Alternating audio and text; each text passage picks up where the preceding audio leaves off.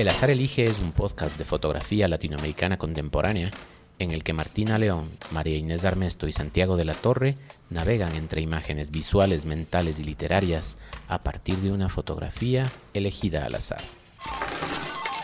Y hoy el azar elige entre tres antologías con un misterioso reloj.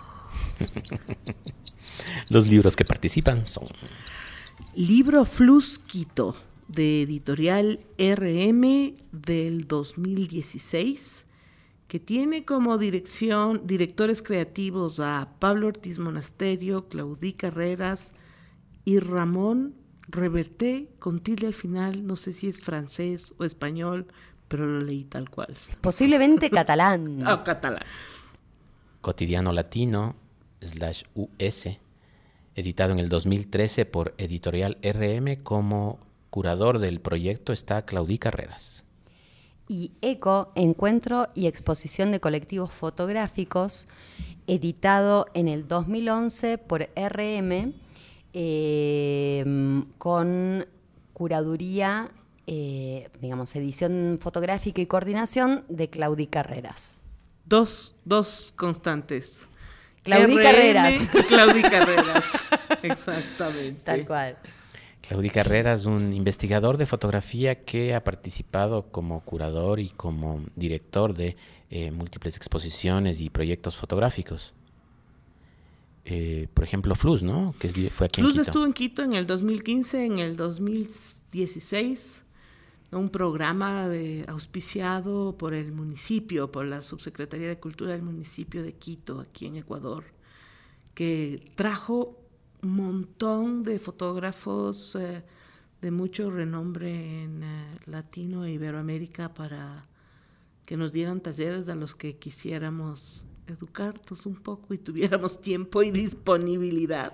Fue un proyecto bien interesante que como uno de sus resultados tiene este libro que leyó Martina, Sí, el eh, que es una de las antologías que participan el día de hoy. Bueno, decidamos entonces cuál de los tres libros es el que nos va a permitir continuar con el episodio. Con Y nos vas a contar, por favor, contextualiza ese reloj que está buenísimo. Es un reloj. De chistera. Un reloj de bolsillo que es muy querido para mí, tiene muchos recuerdos. Em, lo compramos, no, me lo regaló mi esposa en un viaje que hicimos. Eh, yo, él ya sabía que me encantan los relojes de bolsillo eh, y lo vio en un almacén que era cruzando el río en una ciudad maravillosa, romantiquísima eh, de mm, Italia.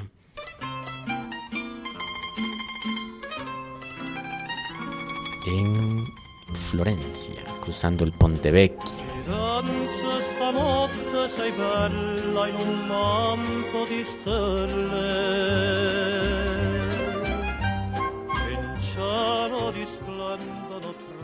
Y les traía esta alternativa para mm, decidir hoy entre los tres libros, que es eh, moviendo las manecillas del reloj, específicamente la de los minutos, definir de las 12 horas posibles, cuatro para un libro, las siguientes cuatro para el siguiente, las últimas cuatro para el último libro, y ver en dónde cae.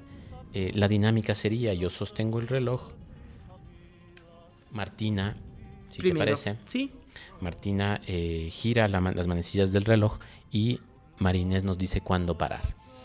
Don- Bacán. donde pare la- el minutero, ahí eh, se habrá definido uno de los rangos. A ver, Hay una cosa importante. los rangos. Hoy tenemos a Angie en los controles y Angie decidió que desde las 0 horas hasta las 4 Marinés. mm, me toca a mí. Que desde las 4 hasta las 8. Desde las 4 hasta las 8 le toca a Santi. Y Martina, de 8 a 12. Bacán. Ahí vamos. Ahí vamos, entonces. Hora Firenze. Hora Firenze. Listo. Martina entonces no puede. Cierra los ojos cierra los también. ojos, empieza a girar. Dele, No se dele, gira dele, tan suave, hay que. Y cuando hacerlo diga con basta, presión. Ahí. Muy bien. Entonces Marinés no vio el reloj, Martina tampoco, yo tampoco. Vamos a ver. El minutero está en entre las- 0 y 1. Eso quiere decir. Mi hora, mi hora de vampirito. Marinés es tu libro, el que vamos a elegir para leer. El libro que vamos... La foto y el libro y... Tutti liquanti. Ujú. Eh, nos vamos con ECO, es E.co, que parecería como encuentro y compañía, porque es encuentro y exposición de colectivos fotográficos. Y bueno, vamos ahí. Nos toca ahora decidir en qué página, eh, a qué página nos lleva el azar para hablar de una fotografía. Tenemos una condición bien particular esta vez que trabajamos con antologías. Dos, realmente. Una, que el libro que nos salió, ECO, eh, está compuesto por imágenes que pertenecen a colectivos no solo latinoamericanos, sino también eh, iberoamericanos, europeos. Entonces, eh, lo que hemos hecho es hacer una pequeña discriminación para que sean los latinoamericanos los que, ¿Se los que participen.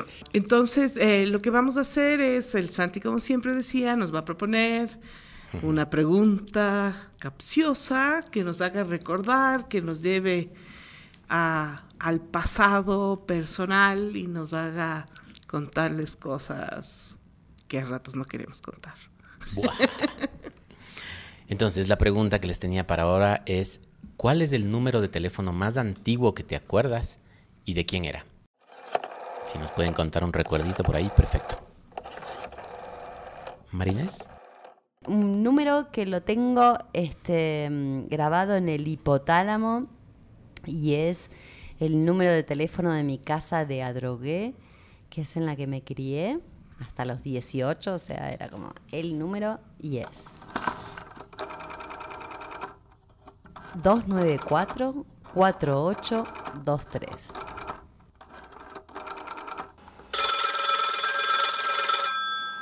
Y eh, muchas veces, durante toda mi infancia y adolescencia, sobre todo en la adolescencia creo que fue, atendíamos el teléfono y decían, el doctor Ernesto. Y le decíamos, no, no, ninguno somos doctores en esta casa. Y después nos enteramos que era un psiquiatra. Llamaba a personas muy, muy... eh, Necesitadas muy necesitadas de atención inmediata. de y lastimosamente el 2944823 no pertenecía a ese profesional de la salud mental. Marty. Como la pregunta era el más antiguo que te conoces, que te recuerdas, realmente el que me acuerdo es el de mi abuelita Judith, que era la que tenía teléfono y a donde íbamos siempre, y a quien yo llamaba con frecuencia por cualquier cosa, que es el 241-762. Que hay una cosa interesante, después de muchísimos años, siempre tuvo ese teléfono la abuelita Judith, mamá de mi papá. Y eh, quedó el mismo, la misma línea telefónica. O sea, ese número telefónico todavía existe en el departamento en el que fue a vivir mi abuelita, que murió hace unos pocos años atrás, y que ahora vive mi sobrina. O sea, yo todavía puedo llamar al 241-762 y me contestan, aló, familia León. Oh, ¡Qué bien! Hermoso. Apuntemos también ese, por favor.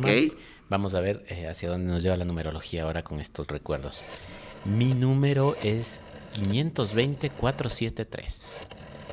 Chicos, eran seis números. Ahora Sí. nos tenemos que acordar de nueve. ¿De No, cuánto nos de tenemos- cien- O sea, de 9 para el celular. Ahora hay que acordarse mucho más números. Antes era mucho más fácil y era como si tu vida dependía de ello, podías decir un número. Por eso no Hoy en día es complicado, es re complicado. Empezó 099 o era 098. Y, y- y le pongo, le antepongo el código de provincia o no le pongo. Por ejemplo, yo para ahora llamar al teléfono este, de ley tengo que poner el 2 delante. Porque la población creció. Perdón, Santi.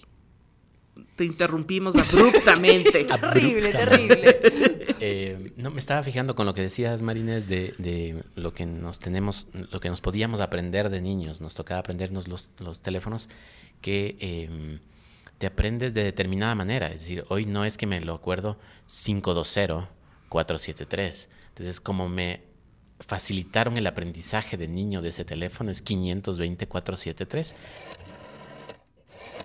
que era el número telefónico de la casa de mis abuelos, de mis abuelos Freire, en La Gasca. Si ese teléfono me lo aprendí de, de memoria, seguramente era mm, mi contacto de emergencia Para que te salven de las la travesuras. Sí, sí, sí. O sea, si pasa algo en la escuela, llama a este número. Y, y me pareció hermoso acordarme de ese cuando pensaba en las preguntas. eh, tengo, mm, pensaba en otras casas que probablemente me acordaría, pero ese es el primero. Muy bien. Ok, entonces A veamos ver. a dónde nos llevan. Yo, yo sugiero, como son varios numeritos y ya eh, otra vez sumar y sumar ya está berriado, quedémonos solamente con los terminales. A ver qué, a dónde nos lleva. Ay, tres, me gusta, me 3, gusta. 2, 3. 3, 2, 3, vamos. 3, 2, 3, 3 y 3, 6, 8. Pero tenemos realmente eh, cinco, sec- cinco secciones en el libro que corresponden a eh, colectivos de fotografía latinoamericanos. Entonces yo les sugiero eh, a ese 8 eh, partirle en, en 3, quedarnos con el 3, que es el número ¿Te que... estás proponiendo algo un poquito sanguinario o no? Ya que estamos sanguinarios con el libro, continuemos con esa intención durante todo el podcast. ¿Qué les parece así? Sanguinarios en este podcast. La primera, Martina reacción, Judith. la primera reacción de Marinés fue qué lindo el 3 y lo dices ahora también, es quizás el factor común entre los tres números, dos terminan en 3, quedémonos con el 3. Quedémonos con el 3. No es factor común. No, es el que ma- es, es mayoritario, pero digamos. Es mayoritario, está bien, está bien. Y vamos. 8 dividido Democracia.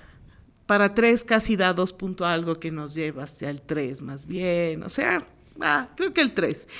En este eh, previo que hicimos de eh, limitar ¿no? a los eh, colectivos latinoamericanos, el 3 corresponde a las páginas 90-97.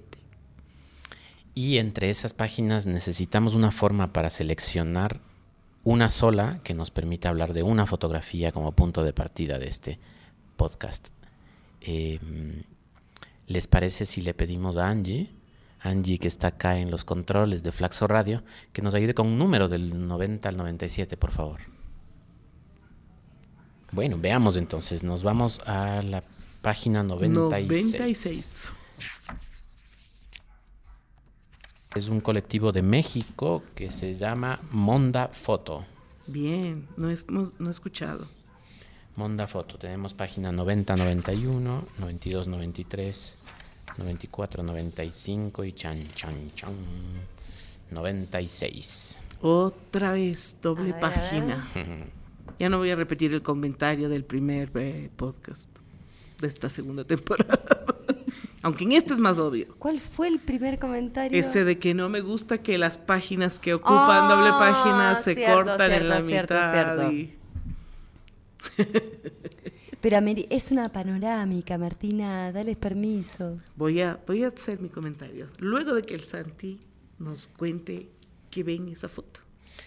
Muy bien, esta foto que eh, ya lo han dicho Martín y Marinés, esta doble página es una foto horizontal eh, en donde en primer plano vemos oh, lo que podría distinguirse como un océano de basura. Vemos eh, una textura entre blanca y muchos colores, rojos, verdes, azules, eh, muy, eh, muy pequeños los elementos que provocan esta textura que empieza en la parte inferior y va avanzando por casi un cuarto de la fotografía. Nos deja unos espacios libres de esta textura de basura, de plásticos, para ver un, un tronco que podría ser una balsa y ah, una pequeña porción de agua. Entonces, mientras vamos subiendo por la foto, vemos que en realidad se trata de una laguna o un río que está repleto de basura. En el siguiente plano, sigo subiendo, encontramos la orilla opuesta a la cual, eh, desde la cual está tomada la foto. En esa orilla avanzamos a ver algo de vegetación en- en- directamente en la orilla, pero de fondo vemos un perfil montañoso en silueta a contraluz. Si sigo subiendo en la fotografía, lo que encuentro es un cielo azul con nubes eh, muy marcadas, muy contrastado el cielo contra las nubes, eh, en donde se nota que la luz viene desde la parte de atrás de las montañas, iluminando los bordes de, la, de las eh, nubes. Sigo subiendo y me encuentro inmediatamente como topando con unas hojitas el perfil de las montañas, unas ramas que tienen una direccionalidad vertical que me permiten seguir subiendo por la fotografía hasta casi eh, copar el borde superior de la foto con ramas, hojas de lo que aparenta ser un árbol que estaría encima de quien está ah, realizando esta fotografía. Eh, obviamente resalta el color azul del, cielo eh, y estos otros colores que he mencionado en la basura. No sé si quieren agregar algo que no estamos los humanos como presencia en cuerpo, pero está nuestra huella deplorable en toda esa cantidad de basura que tiene esta, este río, esta laguna. Es impresionante, me, me, me impresiona la verdad a mí eso. Esta imagen me llevó a una foto de una estética eh, de los años 50 del siglo XX pero me trajo al siglo XXI con la basura, ¿no? Es como una fotografía que por lo demás no se ve como súper contemporánea en, su estilo visual, sin embargo, eh, lo contemporáneo está en esta presencia de la basura y en esta concientización de la basura y en este hacer el sujeto de la foto, que es una foto de paisaje, que el sujeto principal sea nuestro desperdicio. Resulta bien angustiante, en efecto, ver toda esta basura, eh, pero me parece que aporta mucho en este caso el hecho de que la imagen está bañada. Entonces nos deja imaginar un mundo que sigue lleno de basura por fuera de la fotografía. Sí, es una imagen que compositivamente apela más bien a lo clásico, ¿no? Muy, sí, sí, muy sí, el estilo es muy clásico. ¿no? Muy, muy regla de tercios, o sea, la línea del horizonte está muy abajo, tengo este marco que me dan estas ramas que nos eh, eh, decía el Santi, ¿no? Que caen y que nos llevan directo a la basura, o sea, nos están con estas eh, líneas directas llevando la mirada a lo que para, me supongo, eh, los autores o el autor, igual que para nosotros, es lo, lo, más llamativo. Si le recortáramos a la imagen este cuarto inferior de la foto, sería una postal. Tal cual, una clásica postal, bonita. Exactamente. y es una foto bonita que nos muestra una realidad que no queremos ver. Y al ser bonita, lo que hace es que bajemos las defensas y digamos, ¡ay, qué bonito! Somos unos puercos. Somos unos puercos.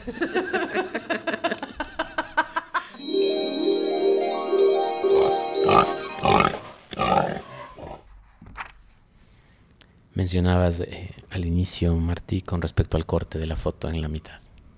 Que me molesta, me molesta. A mí me pasa lo mismo, me molesta, ¿sí? es como que interrumpe la imagen. Pero en este caso, el, el, hecho de bañar la imagen, lo que te está diciendo es, es importante, lo más importante es que tengas la sensación de esto panorámico, de esto que te envuelve.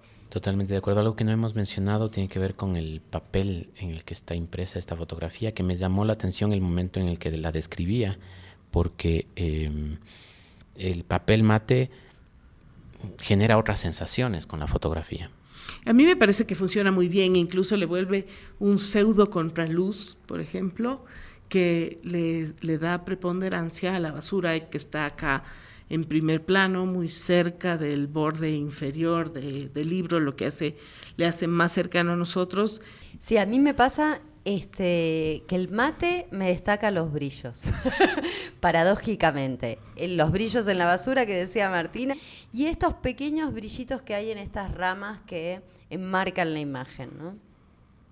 Eh, para, para, complementar lo que habíamos dicho con respecto a la luz, eh, ahora mirando la, la balsa y la basura, eh, podemos ver que es una luz muy rasante que llega desde la izquierda del, del, lector de la imagen o del fotógrafo, que resalta muchísimo el volumen de la basura y el volumen de la, de la balsa también llega a estas ramas, como mencionas, Marines. Solo un comentario más. Si se animan, sigan escuchando este podcast sin ver nada. Pero si se mueren de intriga, ya saben, tienen en la descripción los links a todo lo que mencionemos a lo largo del episodio. Bueno, hablando del libro, igual de cómo está planteado, creo que sí vale la pena darnos un- unas pistas de, de la materialidad del libro y nos quedamos un poco en, eh, en este colectivo. Santi, como tú tienes la medida oficial eh, de Entre el meñique y el- meñique y, y por pulgar. favor, medinos cuánto, un libro de cuánto es. Es un libro A4 aparentemente, de 30 por Ay, se ve 21. más grande que una 4. Ah, Es un poquito más ancho, sí. Ah. 30 por... Espérate que con milímetros, Sí, me da Marinés 21. quiere que el Santi despliegue. Estoy midiendo con cuartas, ¿no? Con los dedos, eh, porque no teníamos una regla acá, pero sí me da 21. Sí parece más ancho, pero está dándome, digamos, 22. Es un libro de. No es de pasta dura, pero es una cartulina más gruesita que lo normal, digamos, ¿no? Porque es doble. No se Tiene despliega una guarda doble. de un papel un poco más brillante, Sí. con una impresión que, que- que está diferente al interior. Eh, no sé si, si venga el caso, pero a mí me llamó muchísimo la atención la portada. del Eso te iba a decir, por Dios, juzguemos al libro por su tapa. Juzguemos al libro por su tapa, sí. Porque eh, en un primer momento eh, yo veo este libro y no tengo una conexión con fotografía de colectivo contemporáneo, por ejemplo, ¿no? Son tres rosas eh, en una ubicadas en un triángulo en este espacio de, en este tamaño que nos acaban de, de decir Santi, eh, en una tonalidad envejecida, ¿no? No es saturado, es un color más bien todo lo contrario, ¿no? Desaturado, que me da la sensación de, de- de ser fotos de hace un montón de tiempo. No sé qué les pasa. a ustedes, ¿no? Totalmente, es, es, es retro a full. Y tiene como una... eh, el Santi que cachas más la onda color, es como muy verdosa en general, pese a que son rosas Se va hacia el rojas, maje- ¿no? eh, perdona, hacia el cian, un Hacia- poquito. cian, más bien. Muy bien, Exacto. sí, me parece también que tiene una capa, de, como decían encima, que le hace verdoso al, al amarillento de la foto original. ¿Y qué pasa con la tipografía, Martina? Híjole, la tipografía eh, es eh, serif.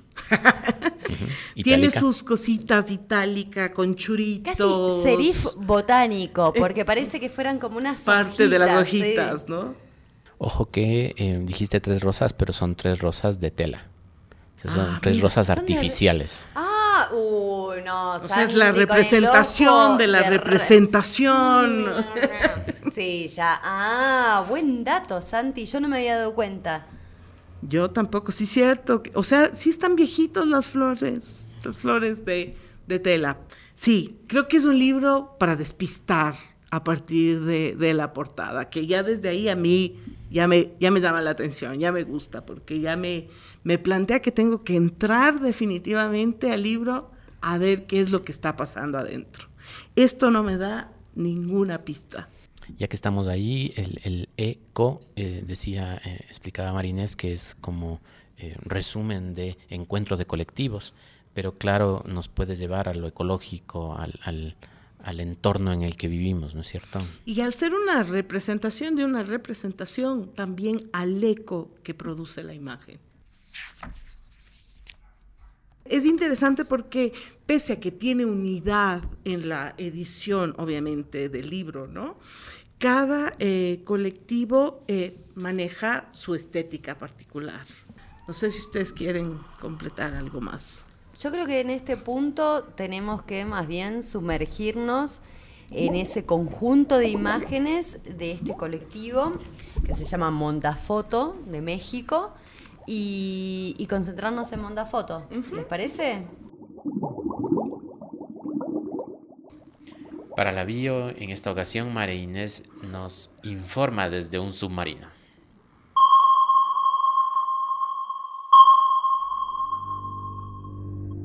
El colectivo Mondafoto se conforma en el 2006 en México como una plataforma creativa para desarrollar proyectos colectivos y también para dar apoyo a trabajos autorales individuales a partir de la reflexión grupal. El colectivo fue fundado por Carlos Aranda y Alfredo Pelcastre. Y luego se fueron sumando Lisette Arauz, Jerónimo Arteaga Silva, Ernesto Ramírez, Rodrigo Cruz, Eduardo Valdespino. Entre las publicaciones de Mondafoto eh, se encuentra Mondafoto Magazine, que se lanza en 2009 para difundir el trabajo de los fotógrafos asociados y los fotógrafos invitados. La serie vemos en el libro que se llama El fin de la abundancia. Vamos a ver el resto de imágenes. ¿Cuántas fotos, Santi, tiene esta serie? Tenemos una, dos, tres, cuatro, cinco, cinco. Vemos un montón de fotos horizontales que hay que girar el libro para verlas. Así que Martina, te escucharon, ¿eh? Te escucharon. Gracias, Eremi. Son de los tuyos. Sí. Solo cortan una foto por la mitad cuando es estrictamente necesario y cuando te está comunicando algo más a través de eso. Para darle una otra fluidez también al libro, ¿no? O sea, como generar estos eh, cambios en la mirada hacia la lectura de las imágenes que están proponiendo también, ¿no? Eh, tenemos entonces otras cuatro fotos, una, dos, tres, cuatro, que eh, nos plantean como un recorrido. Decir, la primera es un río en, eh, en un amanecer tal vez, en donde vemos todo en silueta, muy cian toda la foto, mientras que en la segunda vemos una persona, un hombre mirando hacia arriba, como, como adorando al sol. En, la siguiente, lo- en las siguientes dos vemos como interacción entre la naturaleza y la, y, eh, La el- intervención humana. la humanidad, así es, con, con mucha, mucha información, mucho color, mucho plástico, mucho metal, eh, no dejándonos mirar el paisaje que podría ser espectacular.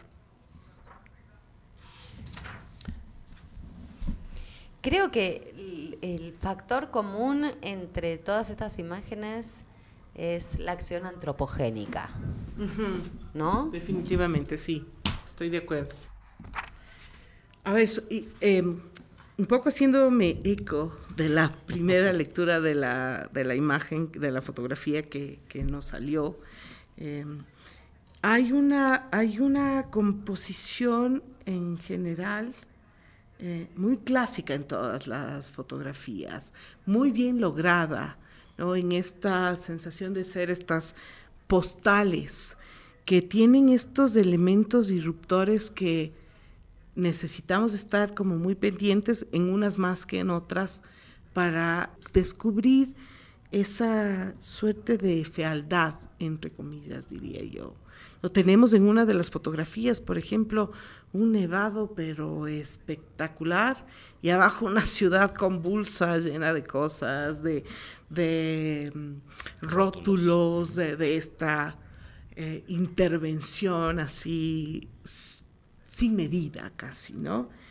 La primera foto no tiene esta irrupción grosera, sino un cablecito que cruza de lado a lado, ¿no? En un atardecer, en una em, contraluz bellísimo de manglares en el río, ¿no? Manglares a la izquierda, manglares a la derecha, eh, y un cable de electricidad cruzando arriba de un extremo a otro, o sea, incluso eh, de manera muy sutil, digamos, ¿no? Estamos ahí presentes eh, como influyendo en lo natural.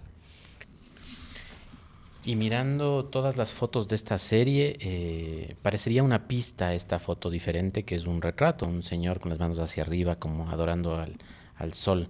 Eh, es, la, es la foto diferente, este retrato. Y nos vamos al texto introductorio. eh, que, Bueno, el Santi se va realmente, porque a él es al que le vibró esa, esa imagen. Ese retrato entre paisajes. Ajá. que se llama, eh, nos dice que la serie se llama El fin de la abundancia y, e inmediatamente dice, Don Jesús Soto es un hacedor de lluvia. Sobrevivió a la descarga de un rayo cuando era niño y por eso tiene el don de entenderse con la naturaleza. Es el encargado de eh, hablar con la naturaleza, con Dios, para salir a enfrentarla cuando la- el agua viene hecha una furia o para pedir agua para la siembra. Me parece bien interesante el que complementa este texto con, la foto, con las fotografías que acabamos de hablar. O sea, complementa, nos habla desde otro lugar, digamos, para mí sobre todo, lo que me lleva que uno de, me encantaría que, si ustedes quieren, igual uno de los ejes sea hablar justo de, de estos dos lenguajes que a ratos se complementan y a ratos vemos una cosa y leemos otra, no sé.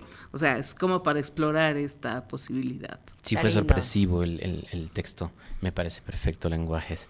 Creo que definamos entonces ya los tres ejes. El uno sería lenguajes. Ok, yo me voy con lenguajes. O sea, ojalá el azar, siempre me... No digas nada, Martina. Y eh, tanto en el texto como en las fotos creo que un eje podría ser el agua. De acuerdo, sí, definitivo.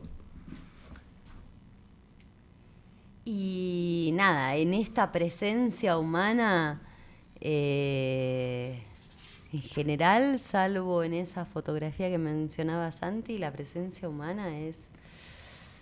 Pero no es una presencia como muy agradable realmente. No, es nefasta, es basura. Es basura. Basura. Esa- Basura. Basura. Humano basura. Para este episodio los tres ejes serían entonces... Lenguajes, agua y basura. Perfecto. Hagamos Vamos a los ejes. que el azar ahora eh, decida quién va a hablar de qué. A mí me fue muy mal en el primer episodio. Cierto. Todavía me, me quiero seguir quejando. Ya me quejé en el episodio 2, me sigo quejando hasta el episodio 3, pero me golpeó, me golpeó. Es que el azar, el azar es como dicen los gringos, tough love. Es, te va a enseñar, pero te va a poner las pilas, te va a enseñar lo que necesitas aprender, básicamente. No es cómodo, no es cómodo. No. es un Pero al final siempre suma y a veces hasta multiplica. Ok, ¿cómo vamos a, a elegir los ejes, eh, Santi? ¿Qué, qué se te ocurre? Entonces, para elegir ahora quién habla de qué tema, lo que vamos a hacer es de una bolsita con fichas de Rumi, vamos a sacar cada uno al azar una ficha y a partir de qué número le salga, el número más bajo tendrá el eje, Uno, de lengua len- que le corresponde a lenguajes, el eje, el número siguiente tendrá el eje 2 que es, agua, y el tercer número más alto tendrá basura. Basura. Marinés, por favor. No lo muestre hasta el final. Haya suspenso. Martina, por favor, adelante.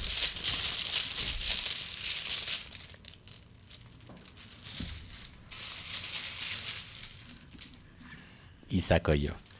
Después de ver que Martina y Marinés ya hicieron trampa. No, no, no. Vos no nos Yo dejas. se lo quise cambiar a Martina, porque yo sé que Martina quiere hablar de esto.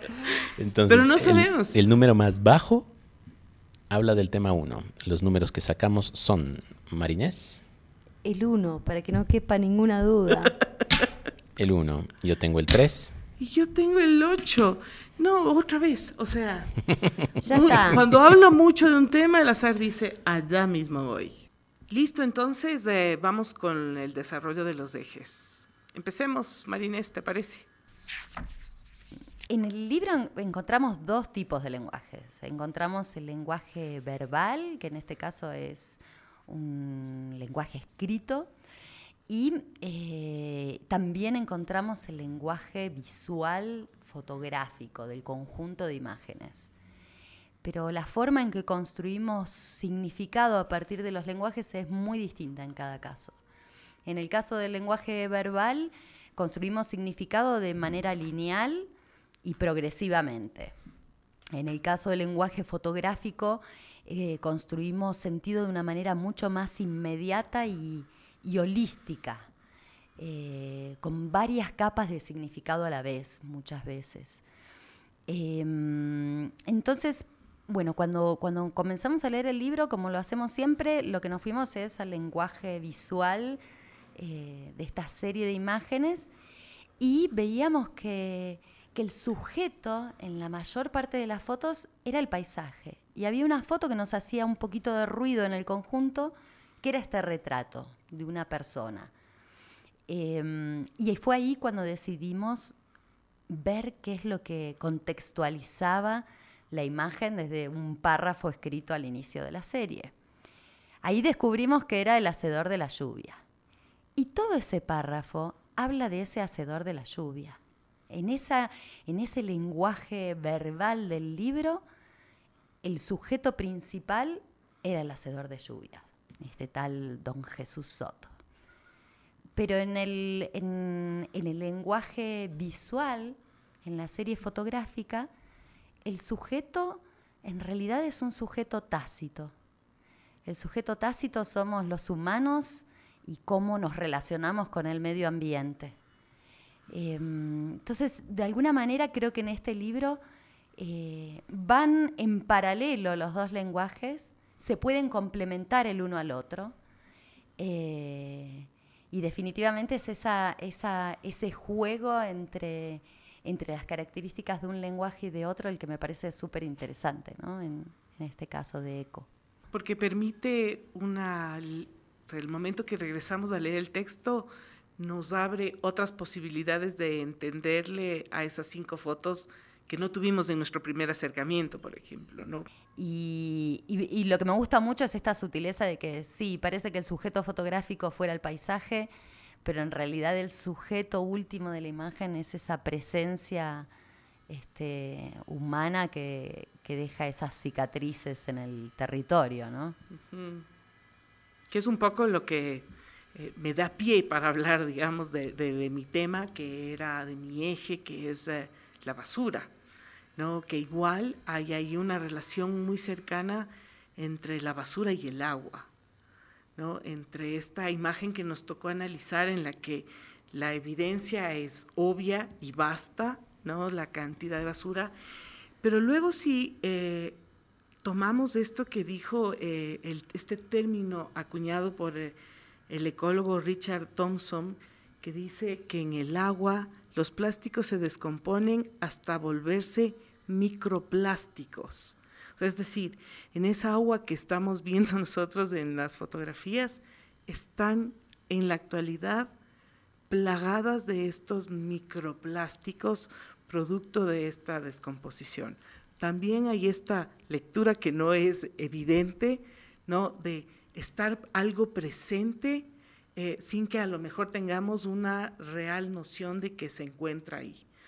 Estaba coincidencialmente hace unas semanas conversando con una amiga muy querida, Carla Askel, que su tesis de pregrado lo hizo en función de la basura. Entonces, leyendo esta tesis, estos tres términos que les acabo de mencionar tienen como su particularidad para cada cosa. Desecho se dice cuándo, no les voy a decir ahorita porque no me acuerdo, basura cuándo, pero al final los tres es, lo que me parecía interesante es que son algo que queda de una acción más importante.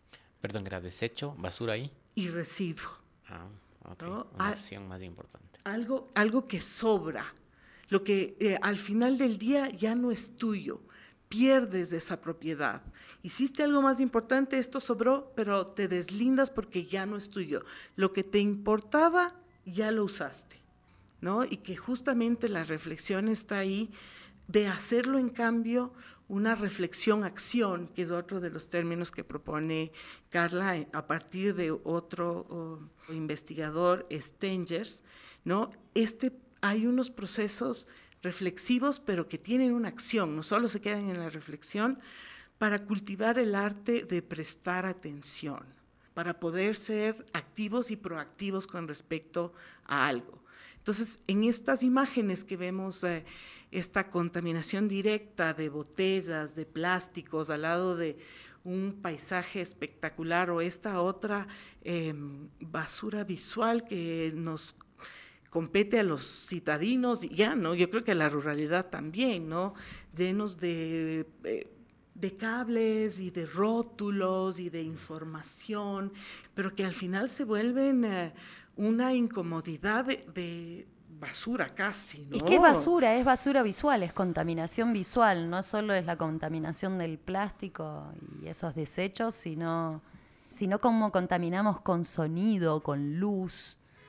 ¿Qué consideramos útil? ¿Qué consideramos inútil? ¿Cómo nos apropiamos de eso? ¿Cómo esa basura en su supuesta inutilidad puede tener también otras miradas, ¿no? ¿Cómo le sirve esa basura a quien mina la basura?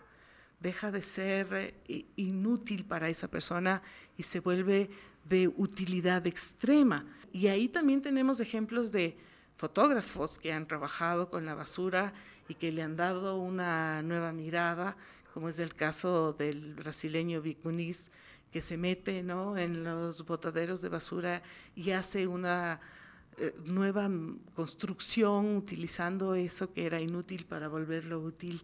Y otro eh, fotógrafo que lo nombra Carla en su, en su tesis, que es eh, Pablo Casacuevas también, que en el 2014 hace también una reflexión con respecto a la basura y la visibiliza en, en la imagen. ¿no? Entonces, como estas ah, relaciones también de esta eh, injerencia que tenemos eh, los humanos, ¿no? De comprar, tirar y comprar y tirar. A ver, no sé si estoy expresándome bien.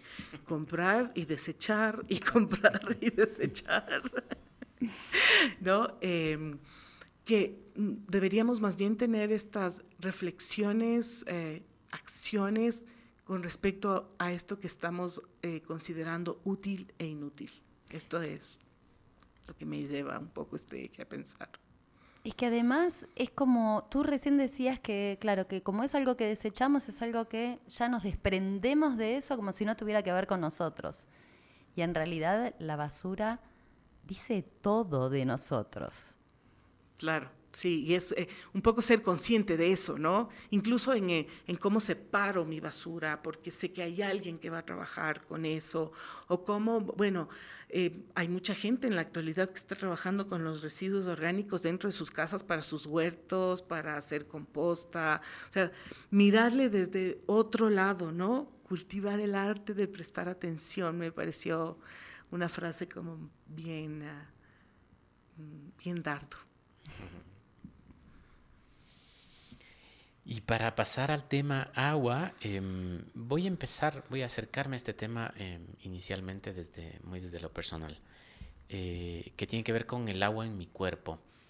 Eh, hace algunos eh, meses estaba en tratamiento de medicina que le puso mucho acento a mi dieta y también a mi consumo de agua.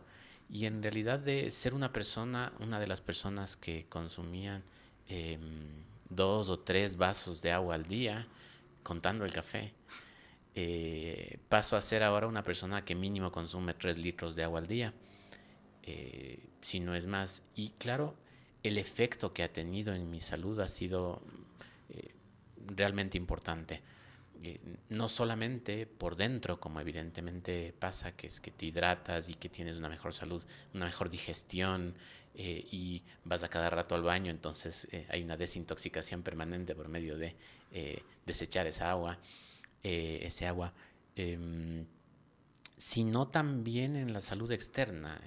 se nota mucho en la hidratación de mi piel y en cómo está mi cabello. Realmente que en tema de salud mi consumo de agua al incrementar, incrementar, tanto tuvo un impacto positivo en mi vida. Por otro lado, quería comentarles algo que llega a mí por eh, un podcast que escucho eh, que se llama Leyendas Legendarias, un podcast de mexicanos, que eh, han mencionado que no en estos días no hay agua en Monterrey, México. tienen muchos cortes de suministro y a ellos les llevaba una reflexión que, que, uno debería tener todos los días, ¿no? de cómo mismo utilizo el agua cuando hay cortes, cuando no tienes esa facilidad de abrir un grifo y que caiga todo el agua que, quieras, como que empieza a ser más consciente el uso del agua. Cuánto mismo debo utilizar para bañarme, cuánto debo utilizar para lavarme la boca, cuánto debo utilizar para lavar los platos, cómo mismo funciona mi, eh, mi sistema de lavado de ropa y cómo puede ser más eficiente. Em, todas estas cosas eh, eh, dadas en Monterrey ante la imposibilidad de bañarse, ante eh, todo el agua que te toca comprar en botellas, tienes que irla eh, consumiendo poco a poco para que no se te acabe. Y hablaban también de barrios que con cierto privilegio no tenían cortes. Y solamente ahí te das cuenta de cómo hay, hay prioridades diferentes en diferentes mentes. Como gente que ama sus plantas pero tiene cortes de suministro, le toca no regar las plantas, mientras que eh, gente que no tiene cortes de suministro, muchas veces la posición es yo pago por esta, por el agua que consumo. Si, si consumo más es mi problema porque estoy pagando por eso. Es esa falta de conciencia de que en realidad se trata de un recurso limitado, un recurso no renovable, me parece que nos podría sentar muy bien darle la vuelta, empezar a pensar un poco más en cómo utilizamos el agua. Eh, Santi, pero es renovable, es un recurso renovable. que se nos va a acabar en algún momento. Eh, no, creo que si seguimos con la misma actitud se nos va a recontra complicar con el agua, pero no es, no es como el petróleo, no es algo, es algo que se produce naturalmente todo el tiempo con la evaporación, el agua que cae, cómo se, se, se sana a sí misma el agua y la podemos sanar. En realidad, muchas veces este, el, el mensaje ecologista creo que no va por el lado de- del apocalipsis, sino del cambiar de actitud y cambias de actitud y, todo empieza a funcionar muy bien y de una manera bastante inmediata. Eh, el tema del agua em, tiene más que ver con, el no tomar conciencia que, con, que se vaya a acabar del todo, ¿no? Sí. eh, en todo caso, la, claro, la tecnología para poder tratarla es un tema. Quienes mismos tienen la tecnología, que todo el agua ya esté contaminada. Eh, sin, sin querer ser apocalíptico, agradezco el giro hacia el no apocalipsis que acabas de dar. Eh, sin embargo, claro, debemos tener más cuidado con el agua. Eh, y creo que con respecto al agua, ese cambio de actitud que propones, Marinés, es lo que haría falta. Creo que en principio puede llevarnos a un mejor puerto. Sí, porque hay una cosita que voy a decir nada más. Eh, este, esta tesis de la Carla me, me ha impactado. Dice, las acciones personales tienen consecuencias más allá de su entorno directo. Y creo que eso es algo que nos, que nos une un poco en, en estas dos, ¿no? Que creo que la basura y el agua están súper eh, ligadas y relacionadas así de manera súper fuerte y entonces el tener estos procesos reflexivos activos en todos los niveles, llegando de alguna manera, porque es todo un proceso comunicacional, político, social, cultural, sería súper importante, ¿no? Para generar realmente algún cambio. Hermoso cómo se vinculan la tesis que mencionas con este libro, las reflexiones que nos ha provocado este libro. Si les parece, vamos con la consigna. La basura, ¿les parece que sea Totalmente, sí, está que- lindo, está lindo. que al final estamos eh, con basura por donde regresemos a ver. Sí. Este nada de la cosa, esto de, del desecho, este nada. Entonces, bueno, yo propongo em, sal- que salgamos a, a buscar basura. Eh, estas escenas, ¿no? En las que el desecho, la basura que generamos eh, los humanos eh, sean evidentes, ¿no? Y encontrar una forma de que la foto que vamos a tener al final apele a nuestra sensibilidad estética. ¿Qué les parece? Para bajar las defensas y nada, tragarnos la basura que, que tenemos delante. Va a estar súper potente, me encanta. Listo, entonces em, eso sería. Para terminar el episodio, entonces vámonos con la pregunta. Sí, Y en este caso, con la pregunta regresamos al eje de agua. Eh, y la pregunta sería, eh, Marinés, ¿cómo se cuela el agua en tus sueños? Eh, no se cuela de a gotitas, sino que se cuela en forma de tsunami.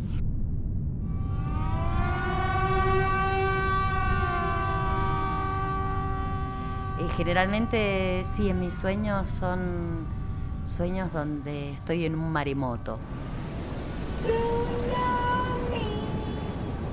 Son sueños de agua donde no tengo control, donde la naturaleza eh, está ahí y lo que tengo que hacer es surfearla. Eh, esos son mis sueños de agua.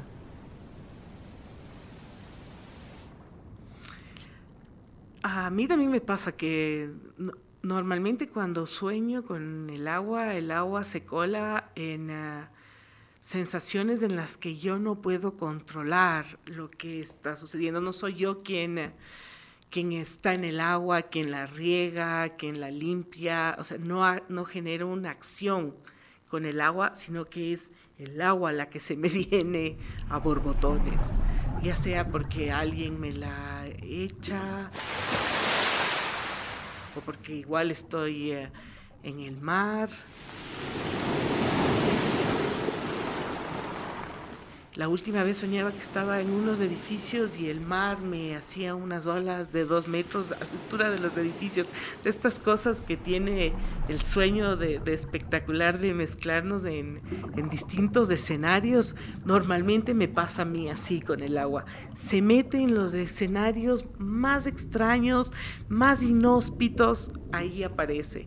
O sea, siempre se, se cuela la mano es uno de los elementos simbólicos más presentes quizás en los, en los sueños, ¿no? Y ahorita nos estamos confesando como para que nuestros oyentes vayan a internet, busquen qué significa soñar con que el agua te cubre, la, la, la. Van a saber lo que estamos soñando. Eh, yo voy a aludir en realidad a la palabra sueño, no eh, a lo que pasa cuando estás dormido, sino a, a mi situación ideal. Eh, mi sueño quizás de de retiro en paz, eh, me lleva a una experiencia mm, adolescente, que es eh, mi manera de disfrutar de la playa, es estar sentado en una hamaca con un libro en las manos, eh, bajo sombra y escuchando las olas del mar. Em, en ese sueño de un, de un futuro pacífico, así se cuela el agua. sin arena y sin toparle al agua del mar. Me conoces, Marta. ¿Y a ti? ¿Cómo se te cuela el agua en los sueños?